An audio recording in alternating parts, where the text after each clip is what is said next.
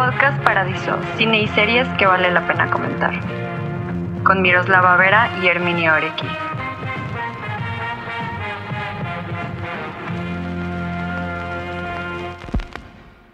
Bienvenidos a Podcast Paradiso, mi nombre es Miroslava y estoy aquí como cada semana con mi amigo y co-host Herminio Orequi. ¿Cómo estás, Herminio? Eh, he estado mejor, obviamente. No es. Siempre. Un poco cansado, dice el. Un poco cansado de todo, así ya de todo. Ya no quiero. Ya quiero ponerle pausa a la vida un ratito. Solo un ratito. Pero es que. Ay, no sé. Como que me han pasado. No me han pasado desgracias tampoco son desgracias lo que me ha pasado, pero sí me han pasado cosas que digo, ya, por favor, que me pase algo bueno, una cosa buena, por favor. Pero por desgracia no. Güey, ¿por qué? ¿Por qué tanto? sí, que se detenga un poco, por favor. Quiero ya una, una cosa buena, que diga, una cosa buena que me pase. Una cosa buena y afortunada, por favor. Pero todavía no llega ese día. Y cuando llegue yo voy a ser muy feliz, pero no ha llegado. Y de pronto es que de pronto me doy, me doy cuenta de mis comportamientos y de las cosas que hago y de las decisiones que tomo. Y, y no son las mejores, obviamente. Y a propósito de la película de la que vamos a hablar hoy, que es Retratos Salvajes, esta película argentina, eh, sí me, me doy cuenta de mucho de, de mis comportamientos y de cómo a veces son lo más irracionales posibles. Justo como los personajes de todas estas historias, que son personajes llevados a un nivel muy primitivo, a un nivel muy bajo, y eso les lleva a tomar decisiones muy extrañas y muy cuestionables o directamente reprobables.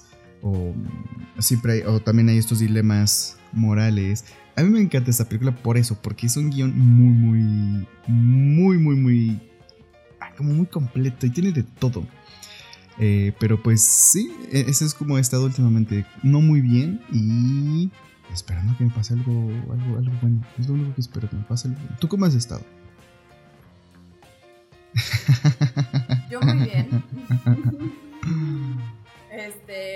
esta película me gusta muchísimo porque es una película que descubrí justo cuando la iban a nominar. Eh, hablando de. Hablando un poco de tus actitudes. bueno, no de tus actitudes, sino de las actitudes en general de la gente. Pues, güey, mm, eh, creo que tiene mucho que ver literalmente con la película. Cómo, o sea, cómo se lleva muchas veces podemos explotar, güey, a la verga. O sea, llevar todo al límite. A pesar de que, o sea, pues ya es como una cadena de. O sea, es algo como esperado, ya sabes. O sea, por ejemplo. Bueno, ahorita vamos a llegar a eso pero se pone como... No lo sé, o sea, creo que todos tenemos un hasta aquí, pero en muchas de las situaciones de las historias, el hasta aquí es como llevado al extremo, o sea, y con una comedia finísima, sí. eh, relatada de por medio. Yo ahorita estoy muy bien, estoy muy emocionada porque me voy de vacaciones, o sea, ya tengo casi un año de trabajar en mi trabajo de que sin parar. Entonces, eh, estoy muy, muy contenta porque trabajo 10 horas al día, es un chingo. Y más aparte del podcast, entonces me voy a tomar como unos días de descanso y de respirar un poco, porque también tengo a mi perrita, que mi perrita es como mi hija, güey. Entonces es de que todas las mañanas, ya sabes, sacarla tres veces al día y encargarte de que, mm, de que coma tres veces al día y o sea, no sé, incluso para salir, ya sabes, de que siempre es así, de que bueno, me tengo que regresar, pasearla, darle de cenar y luego ya, o sea, es una responsabilidad, es como un hijo al final del día. Entonces, o sea, como que estoy cargada de responsabilidades de lunes a viernes todo el tiempo y ya me urge, o sea, me urge desconectarme un ratito. Entonces, este, voy a ir a la playa y estoy muy feliz por eso. Y pues nada, eh, yo quería hablar de esta película desde hace rato porque me gusta mucho esta comedia, o sea, se me hace una comedia súper, súper fina. Se me hace una comedia muy elevada, o sea, es algo que creo que no he visto tanto. Todas las historias me parecen brillantes y geniales y eh, esta película de hecho estuvo nominada al Oscar, no ganó, lo cual me parece una tontería. ¿Cuál ganó? ¿No te acuerdas y esa vez? robo total. La verdad no me acuerdo No, cuál eh, ganó. a ver, lo voy a investigar ahorita porque, o sea, sí me acuerdo que me enojé muchísimo que no, que no ganara. Bueno, Relatos sea, sí Salvajes me es una película de 2014 que escribe y dirige Damián Cifron o Cifron, no sé cómo se pronuncia. Y está producida en parte, en una parte muy mínima por eh, Pedro Almodóvar y Agustina Almodóvar. Y ok. bueno, es una película argentina y sí, yo creo que es una... Ah, yo creo que es de esas películas que rara vez se ven en el cine latinoamericano. Es decir, se me hace como un poco el... Es decir, a lo mejor exagero un poco. Un poco el estilo de Parásitos, que es una película muy universal al alcance de cualquier persona que la quiera ver en cuanto a su... En cuanto a sus formas. Y al mismo tiempo creo que es muy compleja. Siento que no es tan compleja. Obviamente no estamos hablando de Bong Joon-ho, pero sí es una película que tiene, tiene muchísimos elementos muy muy buenos, pero si simplemente la ves por superficie es súper disfrutable, está súper bien, te hace reír y es una buena película. Pero si quieres ahondar más en lo que te está diciendo la película, también hay cosas que sacar. Y eso es algo que creo que pocas veces se ve en una película de Latinoamérica es una película así de accesible y así de y así de nutritiva, digamos. No siempre hay películas así, así que yo soy muy feliz de que esa película exista. Yo la conocí justo cuando salió, en esos en el año que salió, que fue justo cuando salió Birdman, fue en esos años, me acuerdo muy bien que es que fue en esos años todo esto. Y yo la vi, la vi en, por internet, no la, no la fui a ver al cine, no recuerdo que haya estado en el cine, pero seguramente sí. Y son seis relatos. La película tiene seis relatos, por eso se llama Relatos Salvajes. Son pequeñas historias dentro de la película que suceden en, a diferentes personajes, en diferentes tiempos, en diferentes momentos. Y no hay realmente nada que las conecte, es decir, no hay algo que conecte directamente estas seis historias, más que quizá el hecho de que... mm, Todas suceden en Argentina. Todas son en Argentina y sí son historias que. O sea, que tocan temas de la. O sea, del- de la bajeza humana, así de, de- de nuestra parte más salvaje, de nuestra parte más animal, digamos.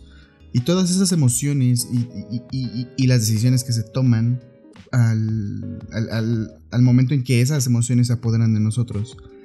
Y la película abre con, el- con. Yo creo que es de las mejores. Es que aparte el guion, o sea, el guion de esta película siento que es. Oye, Ajá. perdón que te, perdón que te interrumpa, porque sí, o sea, vas muy bien. Estoy de acuerdo en todo lo que estás diciendo.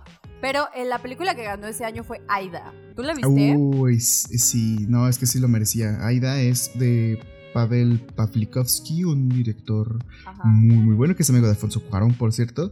Y no, la verdad es. Esa yo no la vi. Aida, no sé si es Aida o Ida, la verdad no me acuerdo. Pero es una gran película, es así una cosa maravillosa, la verdad. No sé, si, no sé si no se lo ganaba esa película, se lo hubiera ganado Relatos Salvajes. Pero sí, es una película muy, muy, muy, muy bella.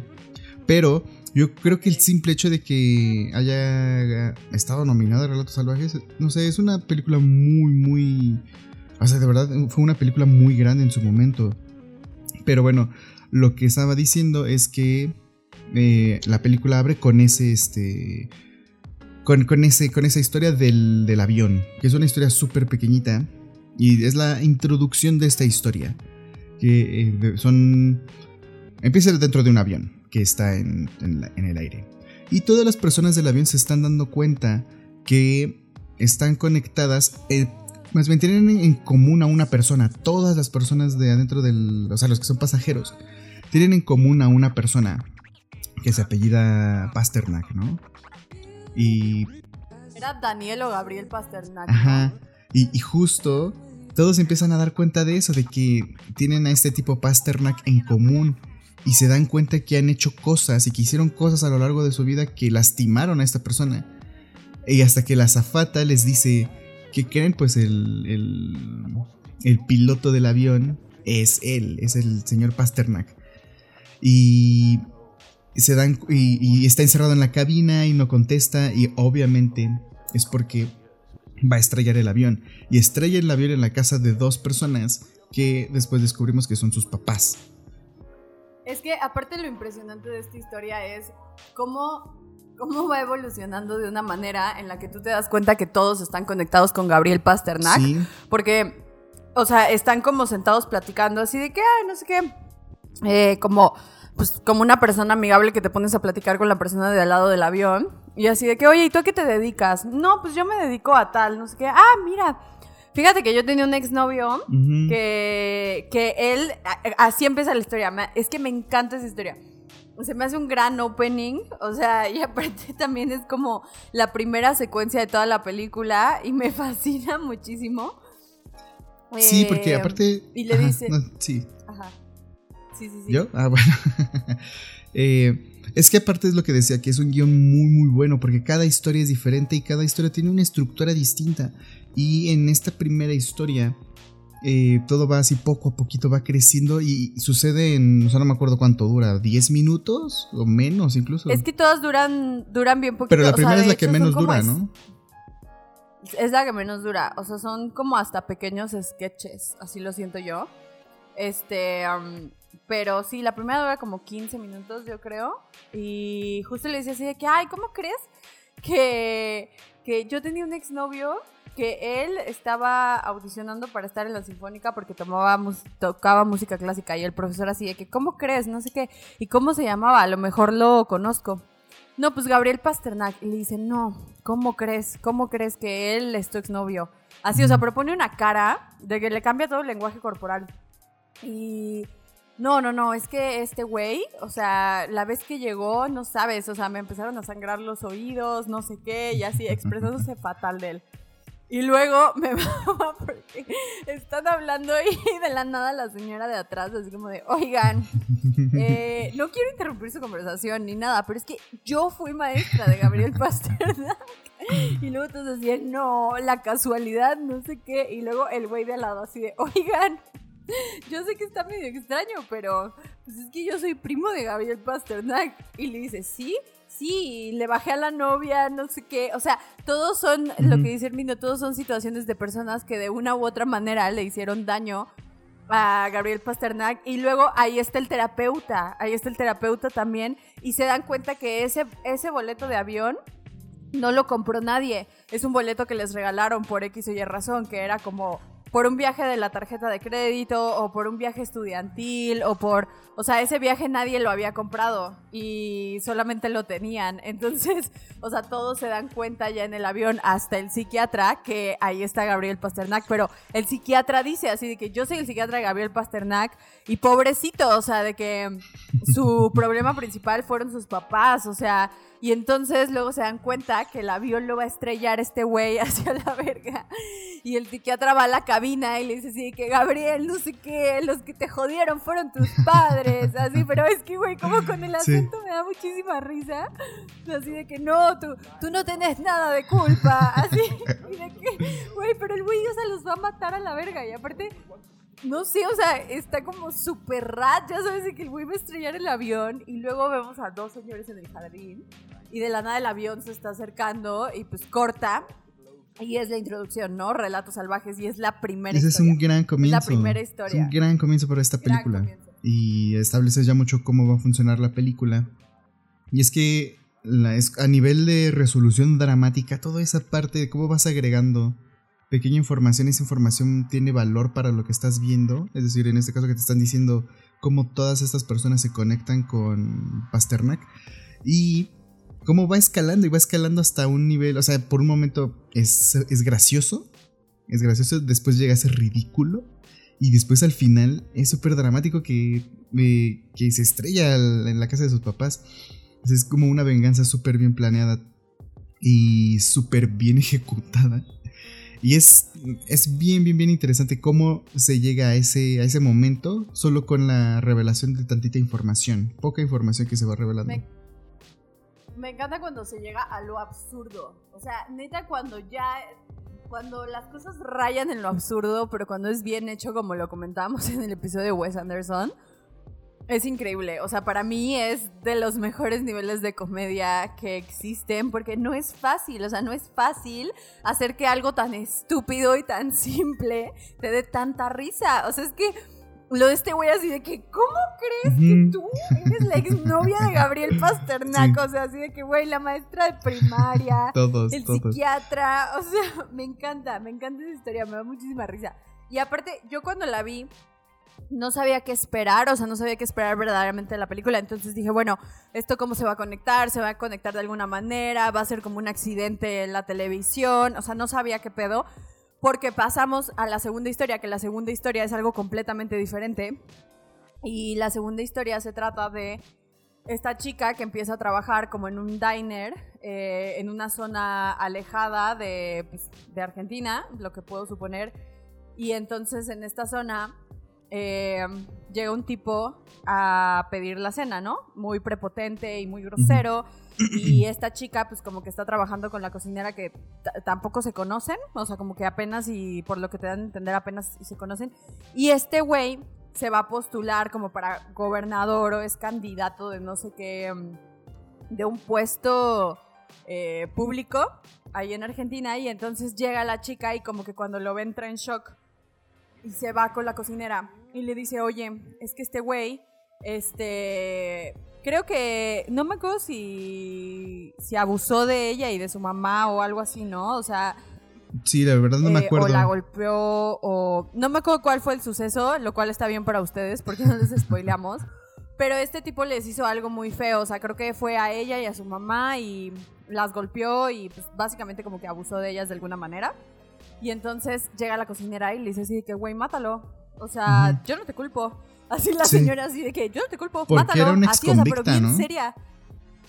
Ella, ajá, ella era una ex convicta, ella era una ex convicta y le dice, ¿sabes qué? La gente le tiene demasiado miedo a la cárcel. O sea, ya que, ya que estés ahí, no pasa nada, tienes una cama, tienes un trabajo, tienes tres comidas al día, eh, juegas a las cartas, ya sabes, de que la señora ahí sacándole lo bueno y dices, "Es más, yo lo hago por ti. Así de que yo lo hago por ti y si nos llegan a agachar yo me echo la culpa. O sea, la señora convencidísima y la chava así de que no, güey, ¿cómo crees que lo voy a matar? O sea, de que no, sí lo odio y así, pero pues no puedo hacer eso, ¿no? Y entonces luego llega este señor y le pide algo de cenar y le dice, a ver, le dice al cocinero, a ver, ¿qué, qué pidió? ¿Qué pidió de cenar, no? Y ella así de que no, pues pidió unos huevos, este, tumbados o no sé qué, no sé cómo se llaman, al caballo, no me acuerdo. Montados, no, no. Y eran unos huevos fritos con un buen de papas, así de que un chingo de aceite y como jamón encima y, o sea, un chingo de cosas que pueden salir mal, ¿no? Y entonces la señora le dice así de que, güey, échale veneno, le da un paro cardíaco y pues le echas la culpa a los huevos y cualquier cosa yo digo que estuve fumigando y a lo mejor se pasó a la comida y pues ya fue un accidente, o sea, pero todo súper bien planeado, que dices como, güey, ¿qué pedo? Y ya, y entonces esta chava así de que no, no, no, o sea, es que cómo lo voy a hacer, pero sí lo estaba pensando, o sea, sí tenía, pues sí tenía ahí la intención. Y ya, y luego eh, le va a entregar el plato, y cuando le entrega el plato, la señora sí le echa veneno. O sea, ella no se lo echa, pero la señora se lo echa, y luego llega y le dice como de, ay, es que le eché el veneno, no sé qué, y de la nada se dan cuenta que llega el hijo de este señor, y es como de que, güey, no, no mames, el, niño no tiene la culpa, o sea, de que qué es lo que vamos a hacer. Y ya, y entonces, eh, aparte el señor ya estaba siendo como muy, muy, muy grosero con ella.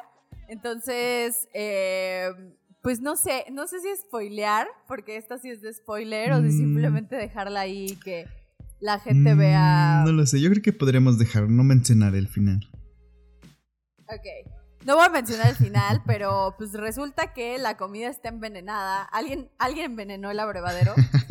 y tienen que rescatar al niño y pues se arma un brete, ¿no? Entonces, este. Esta es la segunda historia, que no les vamos a spoilear para que la puedan ver, porque es, de verdad es algo muy divertido. O sea, si no han visto Relatos Salvajes, neta, neta, dense la oportunidad este fin de semana. Espero que con la recomendación sí la hayan visto, porque es algo divertidísimo. No se la pueden perder por nada, por nada del mundo. Y luego pasamos a la tercera historia. ¿Cuál era La la, tercera es la de historia los la coches. La de los coches, o sea. ah, la de los coches. Esta, esta me encanta, creo que es de mis favoritas. Es que todas creo que son muy buenas, pero esta es de. Es que sí, de hecho, sí son relatos muy, muy, muy, muy buenos. Esta es una... his- Salvaje. Sí, son relatos muy salvajes. Y en esta es un- son dos hombres que están en la carretera y de pronto uno rebasa al otro. Y es una cosa así estupidísima y súper ridícula porque mm, va sobre cómo estos dos hombres van quieren ir imponiendo más, más este superioridad sobre el otro, simplemente desde el hecho en el que lo rebasa, se insultan, luego se, se bajan del coche, se empiezan a golpear, empiezan a empiezan a hacer un montón de cosas eh, para ver quién puede más. O sea, básicamente yo creo que es eso, a ver quién puede más. De hecho, se llama este, este relato, se llama El más fuerte. Y es eso, a ver quién puede más. Y es así, así, es así de, ridículo como se escucha. Simplemente están eh, viendo a ver quién puede llegar, llegar más lejos y quién puede llevar más lejos esa situación. Y es es súper sencillo, es eso. Eh, son dos hombres que están en la carretera y uno rebasa al otro, se insultan y de ahí empieza esa competencia por ver quién puede más y quién puede llevar todo más lejos. Eh, es creo que el más es de los más sencillos de todos porque solo hay dos personajes y, igual creo que no estaría el único que el único final que creo que sí sería muy no creo que sí sería bueno comentar todo más. No, es que no sé cómo no mencionar el final de este porque me gusta que, digamos que al final se muestra que esa fue una lucha muy apasionada. Y estos dos personajes, digamos que por alguna razón terminan abrazados. Y es súper... No lo sé, es súper... Súper chistoso como al final parece que eso fue un... Como un crimen que se hizo por amor. Más que por el por el rencor que se tienen, bueno, por lo que sea que tienen estas dos personas. Y eso conecta directo con el final, porque el final también tiene que ver con lo salvaje que puede ser el amor. Pero bueno, ese es el, el último. Ya pasaremos a ese. Y es que aparte, o sea, algo que está bien chistoso de este episodio, de este clip en específico, es que justo, o sea, toda la lucha empieza porque se gritan, uno trae un BMW y el otro trae un coche normal, o sea, un coche más, eh, pues sí, o sea, uno más normalito, ¿no? Y entonces el güey lo rebasa y el otro cabrón le grita, o sea, después lo rebasa y le grita y el güey así de que, ah, puto naco resentido. Eso es básicamente lo que le dice en argentino, pero le dice básicamente eso. Y entonces el otro güey así de que, ah, sí, me estás diciendo naco, no sé qué. Y por circunstancias de la vida, bien diría mi madre, nunca hay que hablar porque Dios lo que más castiga es la lengua. Y por circunstancias de la vida, este güey se le poncha la llanta al del BMW. Y entonces, como ya había insultado al otro güey. Ah, porque aparte es que, o sea, sí lo insultó, pero también el otro cabrón como que se estaba mamando. Sí. O sea, se puso como enfrente de que y estaba, y estaba frenando, Ujú. y, o sea, como para chingar, pues, haciendo un movimiento para chingar. Y entonces el otro güey lo insulta, shalala, se le poncha la llanta, y cuando se le poncha la llanta, ¿qué pasa? El otro güey se le pone enfrente, ¿no? Y entonces así de que todos, verga, güey, chale, ya valió verga, no sé qué. El güey se queda metido en su coche y luego este cabrón como troglodita literalmente se sube a su coche, lo empieza a golpear como con la de esta para cambiar la llanta. Sí. Claramente soy mujer, porque no sé cómo se llama esa madre. Este, le empieza a golpear el coche así de que la ventana, no sé qué, y después se caga encima del coche. Sí, O sea, literal, es que literal, es el literal. encanta, literalmente se caga, o sea, se caga en el coche y se orina en el coche de que por encima para que el güey no lo pueda limpiar, o sea, para que tenga su mierda. O sea, es que, güey, me encanta como el significado que tienen todas estas acciones, porque las tienes que pensar un poquito más, ¿no? Y entonces este güey es así de que, güey, ¿sabes qué? Ya a la verga. Y el otro como que sí se quiere defender, pero es bien puto, güey. O sea, digo, sin ofender, esa palabra ya no se usa. Este, perdónenme, no quise, no quise, no quise que se interpretara así. Pero es bien, es bien tibio, ¿no? Le da frío. Ajá.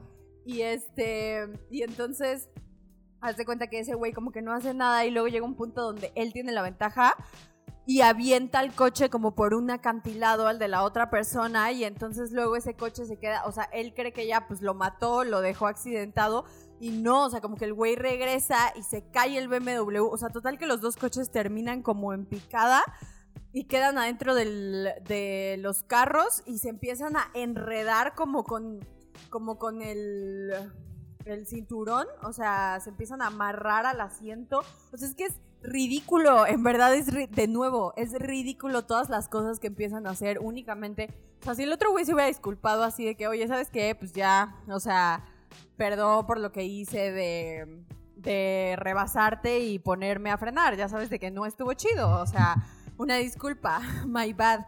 Y ya, y el otro güey le hubiera hecho de que sí, güey, una disculpa, perdón, estaba de malas, ya sabes, no sé, o sea, tan fácil que se hubieran podido arreglar las cosas y aún así se lleva a este extremo. Y entonces, al punto en el que el otro quiere quemar el coche del otro, o sea, un desmadre, así un mega desmadre. Y luego los coches, pues ya de tanta gasolina, del golpe, de tanto. Sí lo vamos a spoilear, lo siento, tenemos que hablar de los finales. Eh, pensé en lo que dice Herminio, tenemos que hablar de los finales, una disculpa. Eh, si llegaron hasta el segundo, pues bueno, véanla y luego ya regresan al podcast.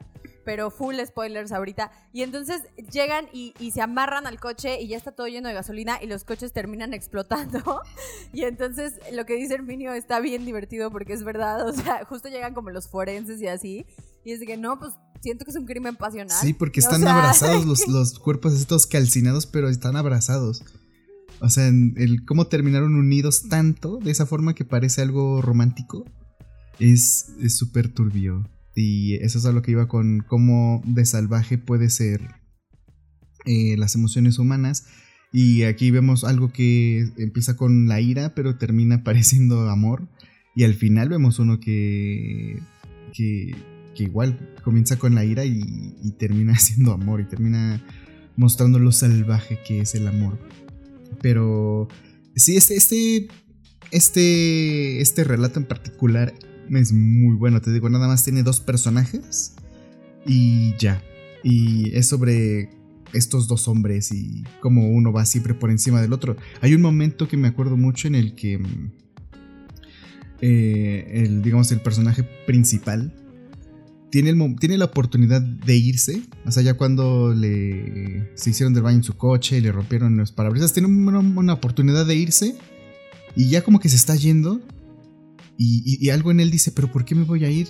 Si puedo, si puedo causarle más daño a esta persona. O sea, pues si me puedo vengar, ¿por qué me dejé hacer esto? Y en ese, en ese momento se regresa y pues es cuando pasa, cuando todo va cuesta abajo. Y es, es, es, un gran corto. Es, verdad, porque tiene la, tiene la oportunidad de redimirse y de ya pues, tomar su propio camino. Dice, no, pues ya me voy, ya me hicieron lo que me hicieron, pero pues ya me voy. Pero no decide, no, me voy a regresar. Dice, ¿cómo, cómo, no, cómo me voy a quedar así? Y se regresa y pues todo, todo termina en una desgracia. Y después el siguiente... Eh, el siguiente relato es el de Bombita. Ese me encanta. Me encanta porque es. Ay, no sé, es que esa es otra parte también de. Me encanta que a todos llegamos y es de. Este me encanta. Es, que, es que son súper. Todos son muy buenos. O sea, todos son muy, muy buenos. Es como si hicieras una compilación de cortometrajes. Muy buenos todos. Y los, los convirtieras en una película. Y, pero es que todos son muy, muy, muy, muy buenos. Sobre todo por cómo están escritos, más que nada. Eh en este es un. Es la historia de un señor que es un experto en explosivos. Y es que desde, desde cómo planteas quién es el personaje protagonista, que eh, le pasan una serie de cosas muy malas. Bueno, sí, no, no trágicas, o sea, súper trágicas, pero sí muy frustrantes, sobre todo en el sistema en el que está viviendo. Eh, que es básicamente el sistema en el que todos estamos Exactamente. ¿no? O sea, bueno, estando mínimo del lado de Latinoamérica, es algo con, los, con lo que nos podemos sentir muy identificados, en, al menos con las situaciones del ingeniero Bombita. Me encanta el ingeniero Bombita. Sí, porque le pasan ciertas, digamos, injusticias que pues podría dejar pasar, pero no deja pasar, igual que el personaje anterior, o sea, no lo deja pasar. Porque le mm, empieza que tiene una. O sea, que está mal estacionado y le ponen una multa. Pero él dice, bueno, es que esto es una tontería. Y quiere reclamar y no, no lo consigue, se encuentra con un montón de trabas, todo es muy burocrático, súper frustrante. Y, y, creo que por eso llega tarde al cumpleaños de su hija, ¿no? Es que lo que pasa con el ingeniero Bombita es que Ah, me encanta porque, ah, de hecho, hasta la manera en la que empieza, o sea, de hecho empieza y como que justo acaba de explotar eh, un edificio y que hizo su trabajo bien, ya sabes, y así como todos de que, hey, ingeniero, shalala, y ya sabes. Y de la nada regresa a su coche y ve una araña. O, no me acuerdo si se lo llevaron o si fue la araña, una de esas dos. Y entonces este güey así de que no me jodas, qué puta hueva, ya sabes, de que bye. Y entonces va, eh, va al centro y les dice, oye, pues es que yo me estacioné ahí porque la línea no estaba pintada. O sea, de que, y si no hay una línea pintada, pues entonces yo me voy a estacionar. O sea, porque yo asumo que se puede estacionar ahí. Y el güey así de que, no, no, no, es que aquí en el mapa nos marca que aquí no se puede estacionar. Y el güey le dice, sí, pero no está pintado afuera. ¿Cómo me voy a dar cuenta yo? Cosa que me parece un poquito razonable, ¿no? Claro, ok, ajá, ahí digamos, digamos que tiene razón el ingeniero Bombita. ¿no? Y luego este güey le dice así de que, pues mira, si te quieres quejar, lo que tienes que hacer es que tienes que ir a estas oficinas como a las 8 de la mañana, tienes que llenar un formulario de no sé qué pendejada, tienes que, ya sabes, y pues todo el pedo para meter una queja. Y este güey así de que, ok. Y ya, que aparte, él es un gran actor, este actor es un gran, gran actor que también participa mucho en películas eh, españolas, porque de hecho Argentina y España en productoras, fun fact, trabajan mucho juntos. Entonces a este güey se le ve muy seguido en películas españolas. y, Ricardo bueno, Darín. Yo estoy un poquito familiar. Ajá, Ricardo Darín. Yo estoy un poquito familiarizada con su actuación y a mí me cae re bien. Es y muy bueno. este, Es muy bueno, ajá. Y no solo en comedia, en drama también es muy bueno. Y este, y entonces, pues ya, dice así de que, bueno, ¿no? Esta pendejada. Y luego, al día siguiente o a la semana siguiente, le pasa lo mismo. O sea, otra situación, pero igual burocrática. Y es así de que, güey, me estás chingando. Y entonces va con lo. Creo que sí es que se llevan su coche por el final, ya me acordé. Se llevan su coche.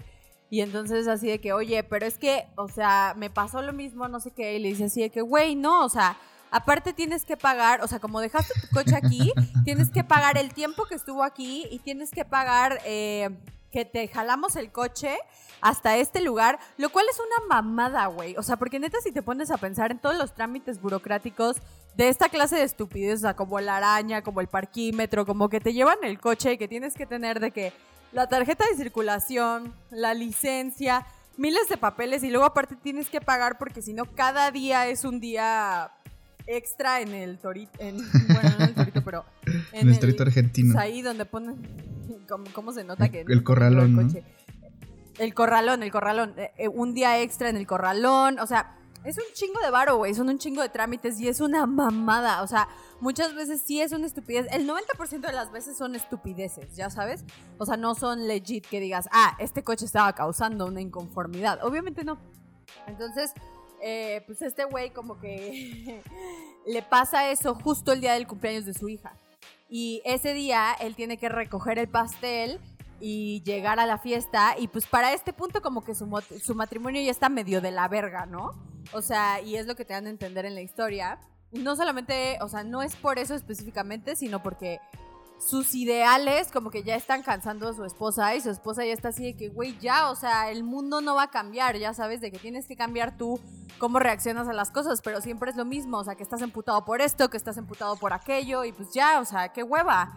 Y entonces este güey así de que no, o sea, es que neta no fue mi culpa, ya sabes de que tienes que entender que no fue mi culpa y ella así de, pues sí, ya sé que no fue tu culpa, pero pues ya déjalo ir, ya sabes de que a la verga. Y ya, y entonces este güey como que se frustra un chingo porque su esposa no entiende su punto de vista, pero ya también, o sea, él se está ensañando demasiado con Sí. esto. O sea, si es una hueva y si es así de que, ay, qué puta pesadilla, pero pues bueno, ya, o sea, por ejemplo, ahí ese güey, en vez de ir por el pastel de la niña y llegar en un puto taxi, lo que hizo es que llevó hasta el final esta situación y fue así de que fue a hablar con los de la oficina de no sé qué y se tardó toda la tarde ahí y ya no fue al cumpleaños de su hija. Entonces es una estupidez porque es de que, güey, lo solucionas mañana, vas por el pastel y ya, ya sabes de que es el cumpleaños de tu hija, no te lo vas a perder. Y entonces este güey, pues eventualmente eh, lleva esta ideología muy lejos, o sea, muy, muy, muy lejos. Y lo corren del trabajo. O sea, lo Es que le pasan cosas muy malas, o sea, le pasa todo lo injusto, es muy injusto todo lo que le pasa, y muy frustrante. Sí, o sea, sí es muy injusto y sí es muy frustrante, pero también es el cómo él reacciona a esto, lo que lo lleva a, al final, ¿no? O sea, a, últimas. O sea, porque pues pudo haber reaccionado de otra manera y efecto mariposa, ya sabes, o sea, si en ese momento de lo de su hija hubiera reaccionado de otra forma y si hubiera ido más bien al cumpleaños de su hija y a concentrarse en eso, a lo mejor se hubiera solucionado de otra manera, pero como el güey se ensañó, ya sabes, o sea, creo que aquí es el cómo él reacciona a esto lo que lo hace peor. ¿No? Y pues bueno, creo que es en todas las historias, el cómo reaccionan las personas, el que lo hace peor, y creo que es la enseñanza de la película, pero llevado al absurdo porque es como, güey, o sea, no te puedes meter en estas situaciones todo el tiempo, ya sabes. Entonces pierde el trabajo y después de perder el trabajo como que va y se entrevista en otros lugares y luego le pregunta a la chava, ya, para este punto ya está bien grosero, güey. O sea, ya es así como de que ya es súper altanero, o sea, llega con la chica y le dice así de que, oye, vengo una entrevista con no sé quién y le dice, ah, pues si quieres déjame tu portafolio y yo le hablo porque ahorita salió, ¿no? Y él así de que, por supuesto que no salió. Ahorita no es hora de comer, no sé qué. Y ella así de que no, pues, o sea, salió, ya sabes de que qué quieres que haga. Y el güey así de que, ¿sabes qué? Dile a tu jefe que todos ustedes se van a la mierda. Así de que... y entonces ya les empieza a mentar la madre a todos en la oficina, así de que, oh, se van a la verga, no sé qué. Y güey, ya, pues obviamente ya no lo van a contratar. Y luego saliendo de eso, se llevan su coche otra vez. O sea, es de que, güey, ya es el puto colmo. es que no, es lo más frustrante. O sea, ya es el puto colmo y entonces el güey es así de que, ¿sabes qué? O sea, I had it. O sea, de que el güey saca su coche, este, de... Ah, porque para esto todas las veces que se queja con las oficinas administrativas, toda la gente es así como de que, güey, sí, o sea, este güey tiene razón, ya sabes, de que son unos putos abusones de mierda o sea, de que ya, ya estuvo bueno. Y entonces este güey, pues dice así, que sabes que ya tuve suficiente a la verga. Y entonces mete una bomba chiquita, o sea, tampoco algo así que ocasione un super accidente. Lo deja estacionado en uno de estos lugares donde siempre se llevan su coche. Y, ahora lo puso a propósito, y ahora Lo puso a propósito, exactamente. Entonces se llevan el coche el coche se queda ahí en el, en el corralón y de la nada explota la bomba y pues bueno, ya, o sea, se hace un mega desmadre y todos así de que, güey, me da mucha risa porque justo sucede lo que sucedería en la vida real, que es que esto se, cree, se vuelve como un pedo de del media, o sea, de la gente empieza a tuitear y hay un chingo de gente que lo empieza a defender y es así de que, güey, sí, o sea, ya estamos hasta la verga de estos trámites, ya sabes de que es que se convierte en un héroe muy irónico. Se convierte en un héroe como en la voz de todo lo que no hacemos las personas. O sea, de todo lo que no hacemos y lo que no nos atrevemos a hacer. No digo que tengamos que estar eh, explotando bombas, pero sí es una liberación de la frustración del sistema en el que vivimos. Y, de las, y todas esas injusticias que justo al final te das cuenta que él no es el único. O sea, que no es el único que, está así, es el, eh, pero sí es el único que hizo algo, o sea, que, que rebasó la línea, que dijo, a ver, hasta aquí. Y creo que eso es producto del mismo sistema en el que vivimos. E, ese tipo de cosas. Y no lo sé. Es que es un gran, gran, gran, gran, gran relato. Y en eso acaba, en, que él se convierte en un, pues en una especie de ídolo. mucha risa porque Le dicen bombita, por eso ya se llama final, como que su vida estaba de la verga, así de que ya se estaba divorciando de su esposa y ya sabes de que ya todo mal y luego está en la cárcel y de que hasta su esposa va a visitarlo y le llevan un pastel de cumpleaños. Sí, le llevan un pastel de cumpleaños. Y todos en la cárcel lo aman porque sé que sí, que se jodan estos pendejos. Sí, es que la verdad es que sí, sí dan ganas luego de. Bueno, no. Pero es que sí. Ojo aquí, amigos. Ojo aquí, este, Segov. No, este. No, yo a lo que voy más bien es que sí. O sea, no, no estoy justificando, pero es comprensible que en, en, este cortometraje de ficción él tome esa decisión y dices, es que todo le salió mal. Bueno, todo le salió mal, todo fue muy injusto con él. Y él, realmente no tenía la culpa de nada de lo que le estaba pasando. Y es un poco como Breaking Bad, ¿no? Este personaje que, o sea, tiene todo para ser grandioso. Y es una persona súper inteligente, pero vive una vida tan frustrante, tan, o sea, es algo que no, que él sabe que no merece. Y empieza a disfrutar esa parte del poder y pues eh, se convierte en, Heisenberg. Eh, es algo, es un personaje muy parecido. Eh, en cuanto a, cómo vive y, el potencial que tiene y las injusticias que le pasan y lo frustrante que es su vida y se convierte en, o sea, saca su parte violenta. Y creo que eso es muy, muy importante porque es un problema muy... No sé, creo que es muy destacable mencionar eso, porque podríamos decir que simplemente era un loco que voló una bomba, pero en realidad hay muchas razones de fondo. Y ese es el cortometraje de, bueno, el, el relato de, de este hombre de los explosivos, que es la verdad de mis favoritos. Bueno, es que todos son de mis favoritos porque son muy buenos. Todos son de mis favoritos. También. todos son de mis favoritos. El siguiente es el de. El del mm, señor que. Este es ah. muy bueno. O sea, es muy, muy, muy bueno. Creo que de todos. Creo que de todos, este es el que menos este. Es el que no es de, tan de comedia. Es... Este, el, anterior tampoco es de comedia. O sea, no, no, no es una situación que te ríes eh, y, de este, y de este creo que menos. Este es como el más oscurón, creo. Es que aparte este lo que tiene es que es muy real. Entonces, o sea, sí es así como un gran chale, ya sabes.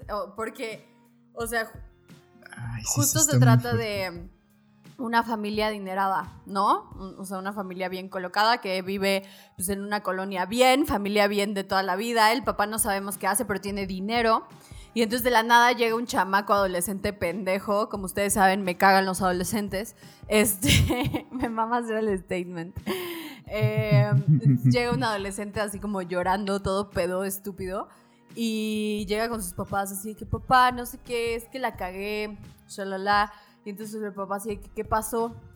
Y ahí le platica y pues resulta que cuando sale, salió con sus amigos, este, se puso bien pedo y atropelló a una mujer embarazada. Entonces, este güey, o sea, el papá se queda así de que puta madre, ya sabes, de que qué puta hueva. O sea, es que imagínate que llega tu pinche squinkle estúpido y te sale con esa mamada, ¿no? Y entonces, obviamente, como papá, pues de un güey virrey, porque es básicamente lo que es traducido a unos mirreyes de allá, ¿no?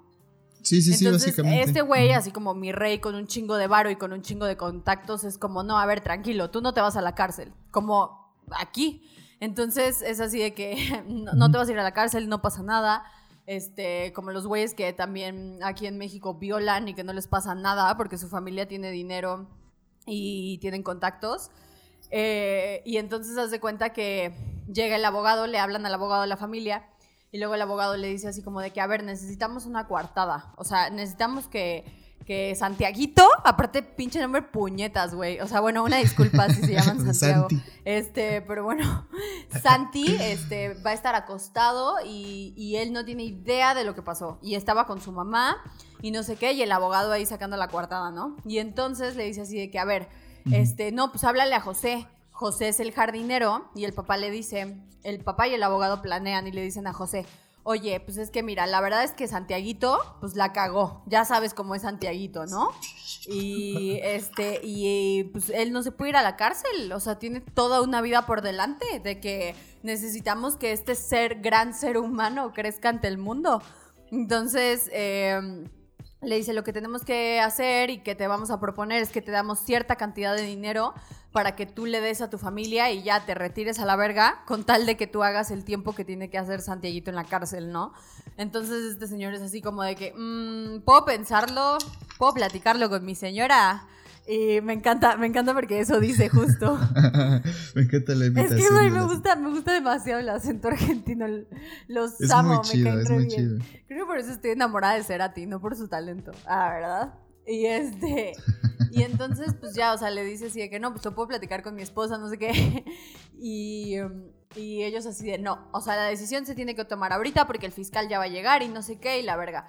Y entonces así de que, no, pues chale. Y el güey así como que la piensa y la piensa. Y luego en eso empiezan a, acomodar este, el coche, ¿no? Porque pues eso tiene que... Eso tiene que cuadrar de que las medidas del coche entre los brazos y la distancia al volante y los espejos y, o sea, pues todas esas cosas, ¿no? Y entonces, este, Luego sale el pinche chamaco ahí estúpido, así de que ah, José y lo abraza. Uy, es que me cae tan gordo. O sea, neta me cae tan mal porque me recuerda a tantos estúpidos que yo conozco que gracias al cielo ya les dejé de hablar, pero neta, o sea, me recuerda tanto a esos imbéciles, pero bueno, y empieza a llorar así de que, no sé qué, y José y la madre, y, el güey se pone así de que, yo tengo que ir a la cárcel, yo soy el culpable, y la mamá así de que, no, hijo, no. Y es así de que, güey, claro que él tiene que ir a la cárcel, o sea, déjenlo ser responsable, no mamen. Entonces el papá, pues ya, o sea, como que de la nada llega el fiscal y el fiscal, pues obviamente ya sabía, ¿no? O sea, ya sabía que también lo iban a intentar comprar. Entonces el fiscal es así de que, a ver, conmigo no hay pedo, güey. O sea, yo sé que todo esto es una porque están bien pendejos y no saben hacerla bien, pero el pedo es el juez, ¿no? O sea, de que, y a mí también me van a dar varo. Y entonces todos como que empiezan a hablar con el papá. Y llega un punto donde esto, esto yo creo que sí es lo gracioso porque José ya se pone a negociar. O sea, ya es así de que, de que, ah, pues sí quiero esta cantidad de dinero y quiero un departamento en no sé dónde. Y el güey así de que, y el abogado le dice que quiere tanta cantidad de dinero y el fiscal tanta cantidad de dinero. Total que, o sea, termina siendo una suma exorbitante y llega el abogado a hablar con el señor y le dice así de que, oye, pues ya, en total, todo esto te va a salir en no sé cuántos millones, ¿no? Y este güey así de que no, a ver, ¿cómo? O sea, tú me pediste tanto, el fiscal me pidió tanto y lo inicial para José era tanto. O sea, ¿cómo esto terminó siendo una cifra tan grande? Y ya él dice así como de que no, pues es que, o sea, tú sabes que shalala. Y luego este güey va a hablar con el fiscal y le dice así de que no, pues es que, a ver, este güey me está cobrando 45, ¿no? Por decir tú. Y el güey así ¿cómo que te está cobrando 45? El fiscal, que aparte es más importante que el abogado. Y le dice, ¿cómo que te está cobrando 45? Güey, yo te estoy cobrando, o sea, a mí me dijo que 45 de los dos, o sea, y entonces se da cuenta que el abogado se lo está chingando. Y el papá, o sea, güey, he loses it, o sea, si es así de que, güey, ¿sabes qué? Váyanse todos a la chingada no sé qué, este, yo no les voy a pagar por esta mamada y menos les voy a pagar esta cantidad de dinero. Y luego hay una parte que me gusta mucho que le dice el papá así de que, Santiago, ¿quieres confesar? Órale, pues vete a confesar. Yo te di la mejor educación, te di las mejores escuelas y si no lo tomaste, a chingar a su madre. O sea, lo dice así como en una manera argentina, pero bien deliciosa. O sea, porque es así de que, güey, claro, o sea, pero por supuesto que eso es lo que tiene que hacer. Y ya, y al final, o sea como que todos se arreglan y todos se ponen de acuerdo, el papá como que se relaja un poco y dice así de que, a ver, les voy a dar tanta cantidad de dinero a ustedes tres, o sea, entre todos, y si quieren, y si no, a la chingada. Y todo es así de que no, pues sí, ya, a la verga, ¿no?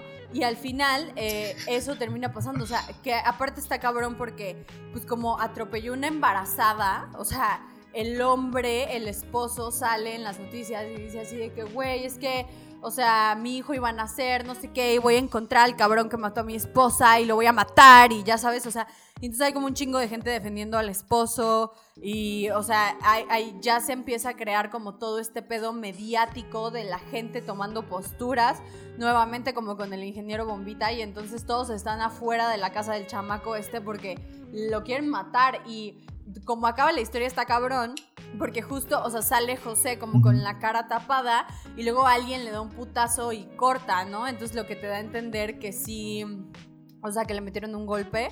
Entonces, eh, no sé, o sea, esta historia no está, no es tan graciosa, pero es muy buena y es muy cierta. O sea, lo peor de todo es que es muy cierta. O sea, eso es, eso es lo más triste de la situación, pero pues no sé, o sea está, está realista. ¿Tú, qué opinas de esta historia, Arminio?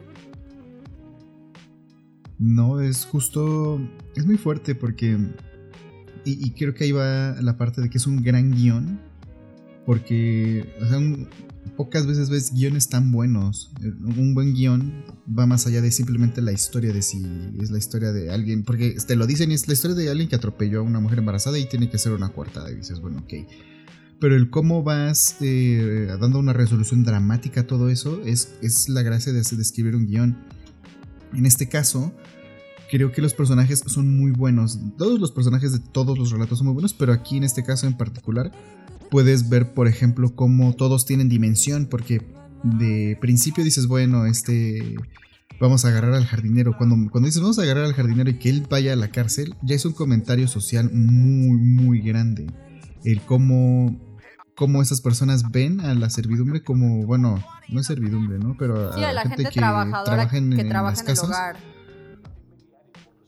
Esas personas las ven simplemente como herramientas y dicen, bueno, pues en este caso vamos a ocupar a, José y que pues él, él, sea eh, la coartada, decimos que fue su culpa, al cabo es más creíble ante los medios, em, es más creíble que el señor em, haya cometido lo que cometió al, honorable Santi, ¿no?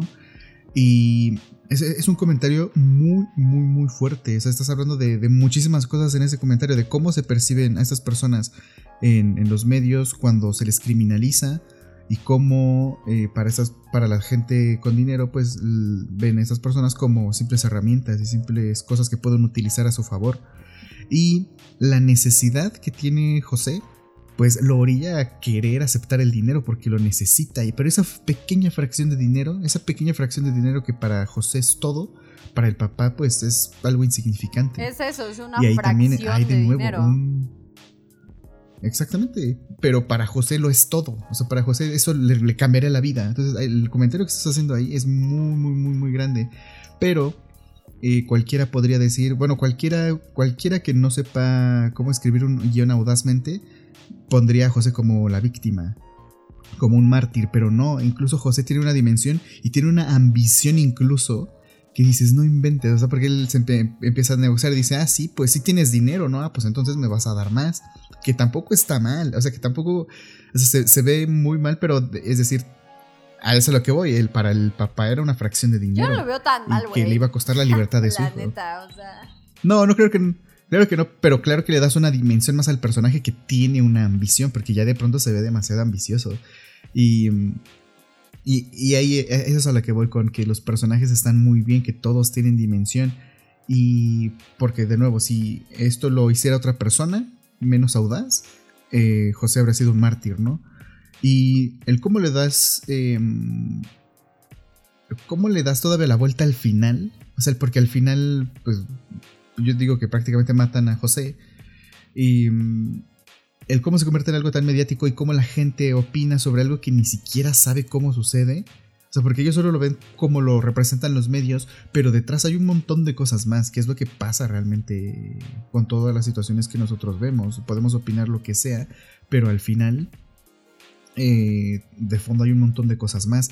Y, y que a él lo maten por, eh, pues por el statement de cómo te atreviste a, atropellar a una mujer embarazada, pues, eh, y de nuevo con total desconocimiento, es súper choqueante, es súper fuerte que eso pase al final y que diga, o sea, como que todo se fue a, las peores consecuencias.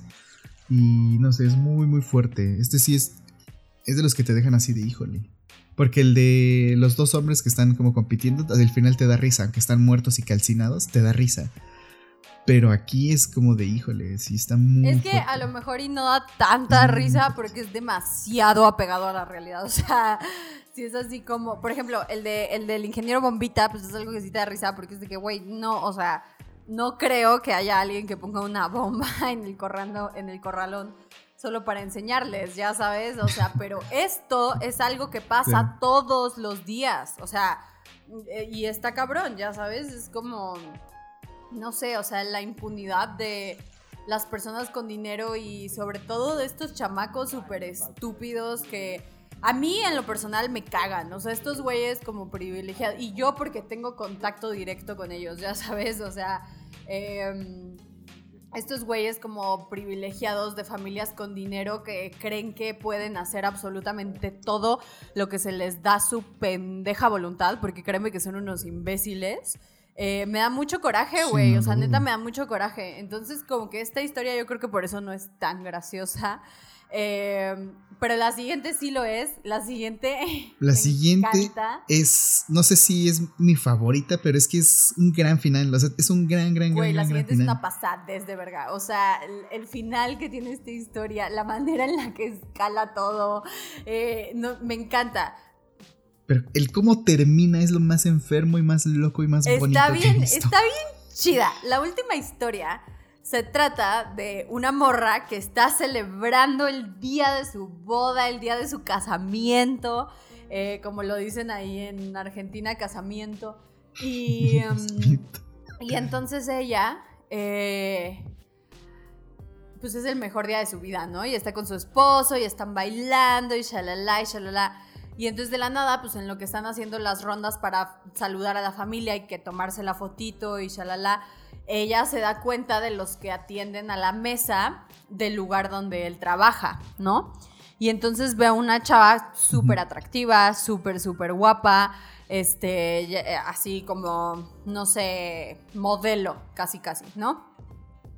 Y entonces esta morra, o sea, como que se da cuenta que su esposo, porque ya es su esposo, está como muy jijiji, ¿no? Con esta chava. Y entonces, eh, de la nada, el esposo deja el teléfono en la mesa y esta morra, que aparte me encanta, me encanta esta actriz, me gusta muchísimo.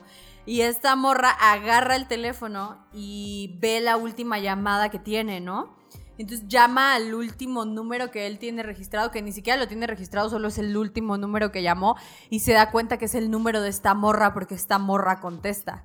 Y entonces ya pues le cae el 20, o sea, es así de que, güey, este güey se está acostando con esta vieja, ya sabes, de que, no mames, le invitó a mi boda, qué huevos, qué le pasa a este pendejo, o sea, y entonces como que le empieza a caer el 20, pero no reacciona, en primera instancia no reacciona, o sea, como que intenta calmarse, ¿no? Así de que, no, pues a ver, me, voy a relajar, ¿no? O sea, me, me voy a controlar un chingo, o sea, es el día de mi boda, no sé qué, no voy a armar un dramón. Este, y entonces eh, como que intenta hablar con él y le dice así de que, oye, ¿qué pedo con esta morra? O sea, vi que es un número el que tienes registrado y vi que le estás llamando, no sé qué. Te acostaste con ella, ¿verdad? O sea, te la cogiste, no sé qué, pero ¿por qué le invitas a mi boda? O sea, ¿qué te pasa, güey? O sea, y la vieja como que lo empieza a afrontar cuando están bailando aparte, o sea, cuando están así de que, ah, el primer baile, no sé qué, y la madre. Y entonces esta morra así de la nada, pues cuando están bailando tiene un mental breakdown a la verga y se sale corriendo. Y, se pone a llorar, y se pone a llorar como por todos lados, y todos se quedan así que, güey, qué pedo. O sea, para este punto como que ya toda la fiesta se dio cuenta, porque ella desaparece. Y entonces cuando desaparece, se va a la azotea y como que se queda pensando así de que, güey, este, ¿qué voy a hacer? Ya sabes de qué, qué voy a hacer de mi vida. O sea, me estoy casando con este pendejo que me puso el cuerno y que aparte tuvo los huevos de invitar a esta vieja. O sea, ¿qué vergas le pasa? Y ya, o sea, como que entra en un mental breakdown y de nada llega uno de los cocineros a, a la azotea con ella. Y le dice así de que, oye, ¿qué onda? ¿Cómo estás? No sé qué, ¿todo bien? No saltes, ¿no? O sea, porque como que el güey cree que se va a suicidar. Y ella así de que, no, sí, todo bien, o sea, de que nada más pues este güey se cogió a esta vieja y está aquí en mi boda, ¿no? Y, entonces este güey como que la intenta consolar y terminan cogiendo. Eso es lo que más me gusta de todo. Eh, me encanta que terminan cogiendo porque... Y llega el marido. Llega el marido, o sea, están cogiendo y llega el marido a la terraza y entonces así de que, ¿qué te pasa? No sé qué. Y como que se la quiere hacer de pedo y esta vieja es así de, a ver, cabrón. Y qué bueno que llegaste. Ya sabes de que, mm, fíjate. Y entonces esta morra... Pues es que me encanta, o sea, lo que dice, obviamente no me lo sé, o sea, no me lo sé palabra por palabra, pero es un gran, es una gran actuación esta parte, o sea, como esta parte la que sigue, porque esta morra está tan envergada que le dice, a ver, voy a seguir casada contigo y me voy a quedar en el, eh, en el departamento donde vivimos y con todos nuestros regalos. Y después me voy a divorciar y te voy a quitar cada centavo que tienes tú y toda tu puta familia de mierda. Ya sabes, así de que, güey, le empieza a mentar la madre, así que después me voy a dedicar a cogerme a cualquier persona que hayas conocido para que nunca en la puta vida, así de que, güey, o sea, se echa un monólogo la morra que dices, verga, güey, verga, verga, verga, lo poderoso de este pedo. Es que lo, hunde, ¿no? Lo manda a la verga, o sea, lo manda a la verga. Dice, te voy a arruinar la vida, te voy a arruinar la vida. Te voy a arruinar la vida, nunca vas a volver a sonreír, pendejo. Así de que, güey, me encanta, o sea, me encanta. Porque aparte, o sea, no mames, yo estaría igual de envergada, o sea, sería la reacción. Porque deja tú que se la haya cogido y que te enteres el día de tu boda. Que aparte haya tenido los huevos de invitarla, no mames, o sea, lo mato, güey. O sea, lo mato a la verga. Y pues ya, y este güey se pone, se choquea cabrón y va con su mamá a llorar, literalmente se va con su mamá a llorar, me encanta eso. Y, em, y luego está bien loco porque como que esta morra regresa a la boda y pues todos así de que, güey, ¿qué pedo? ¿Estás bien? ¿Ya sabes qué pasó? Y así de que, no, no, no, no, no. sigamos con la boda, sigamos con la boda. A ver, ya pagué un chingo por los platillos, ya pagué un buen. Y esta vieja hasta le grita así de que, a ver, este, de que traigan la cena, no sé qué, no te acuerdas, no te acuerdas que nos tardamos dos horas, pero Sí. como si nada pasara. Y, y que. que hasta llevan el pastel, Sí, creo, ¿no? Y aparte es así de que, no, a ver, traigan el pastel, no sé qué. Este, hay una parte que me encanta, que no me acuerdo cómo va eh, o por qué va, pero la morra le grita, filmame esto, Néstor. De que, o sea, que está bien envergada, así de que filma, sí, filma. sí. A que, a que está llorando, o sea, que está llorando. sí, mira, Ah, grábalo, es verdad, es verdad. El güey está llorando y dice, ay, no, no me digas que te vas a poner a llorar aquí. De que después de todas tus mamadas, y la vieja así, fílmame esto, Néstor. Me encanta, güey, me encanta esa parte. Y, y el güey sí está llorando con su increíble. mamá, güey. Y sí está. Y pero es que además el otro compa sí lo graba. Sí Es lo más verga. Y esta vieja sigue con todo, o sea, parte el pastel, este, o sea, sigue con todos los, los, pues, Sí, sí, sí. los procedimientos de la boda. Y luego está bien loco porque, o sea, como que siguen y, y de la nada, o sea, güey, se voltean a ver, así, o sea, literalmente como que se voltean a ver y se piden perdón y se empiezan a agarrar, güey, de que enfrente de todos en la mesa de Comida o de postres o de no sé qué y se empiezan a agarrar ahí y ahí acaba la película, güey. O sea, pero no, el final está Sí. rarísimo, el final no, no, Es increíblemente bonito. Jay, vive el amor es que al final-. Es que al final. Es que al final el amor. O sea, creo que hemos hablado mucho del amor aquí. Y obviamente el amor no es nada como parecía en, en, en- en- en cuentos y demás, ¿no? Y te das cuenta que el amor es una cosa súper. súper fuerte, súper difícil, súper intensa además. Que. Y no sé, es que es algo muy fuerte. Al final, el que ellos dos. eh, es que al final. No, eh, al final se querían. Obviamente. Al final se querían y, y obviamente querían estar juntos. Y fue casi como un. Bueno, ya pasó. Y, pero es que es tan fuerte el hecho de que, de que hagan eso justo en ese momento. No lo sé, es que es muy potente. Es muy potente. No, no sabría cómo. No sabría qué más decir con palabras. Porque sí es muy fuerte. Pero creo que es justo eso. El. el- de lo salvaje que puede ser el amor. Y. Y, y- y de cómo son las relaciones. De pronto, esto obviamente está llevado al drama más extremo.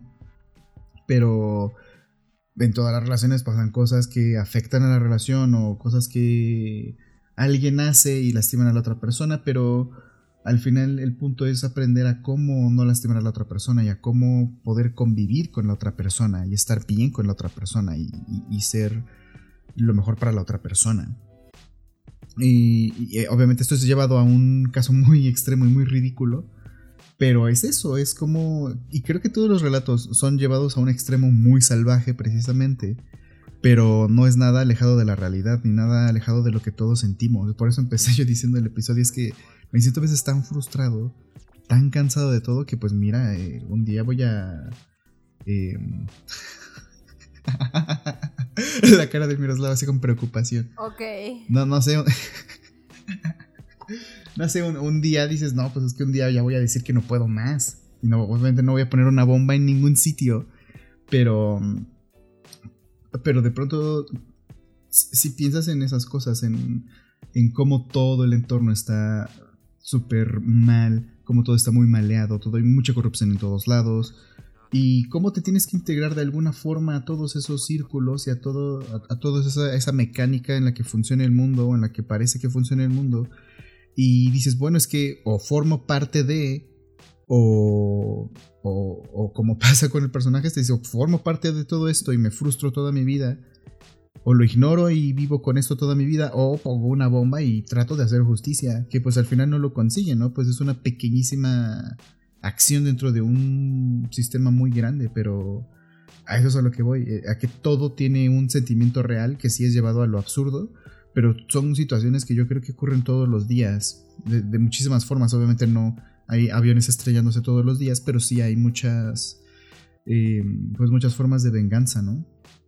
eh, a raíz de los problemas que tienen las personas. Y no lo sé, por eso creo que ese final es, o sea, se me hace hasta bonito el cómo se aman tanto, es un amor tan fuerte, que son capaces de perdonarse y no lo sé. Eh, eh, obviamente no es un final, no sé si es un final feliz, pero mm, es eso, es algo muy salvaje y el amor es algo muy fuerte, muy intenso. Y por eso me gusta esta película y por eso me gusta ese final. No lo sé, güey, a mí me gustaba más el final donde lo iba a destruir.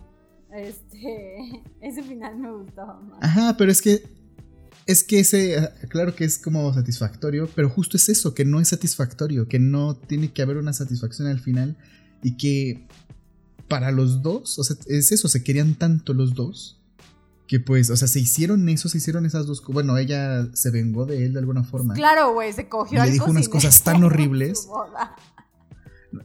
Pero creo que aparte lo que más duele o lo que más le dolió a él fue el cómo le dijo todo, no cómo le dijo que lo iba a destruir y lo iba a hacer la persona más infeliz del mundo y le iba a hacer la vida imposible.